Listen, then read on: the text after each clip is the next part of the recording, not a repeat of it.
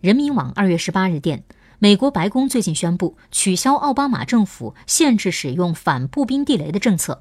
白宫声明称，此前的政策增加了美军的作战风险，使美军处于严重不利局面。欧盟日前发表声明，严厉谴责美国放松反步兵地雷使用限制。有分析称，欧盟声明代表欧盟所有成员国的共同立场，而其中大多数是美国的传统盟友。欧盟对美国如此强烈和正式的批评十分罕见。美国政府此次受到欧盟强烈谴责，说明美方扩大使用地雷的政策不得人心。分析认为，美国此举的真实目的是谋求单方面军事和战略优势。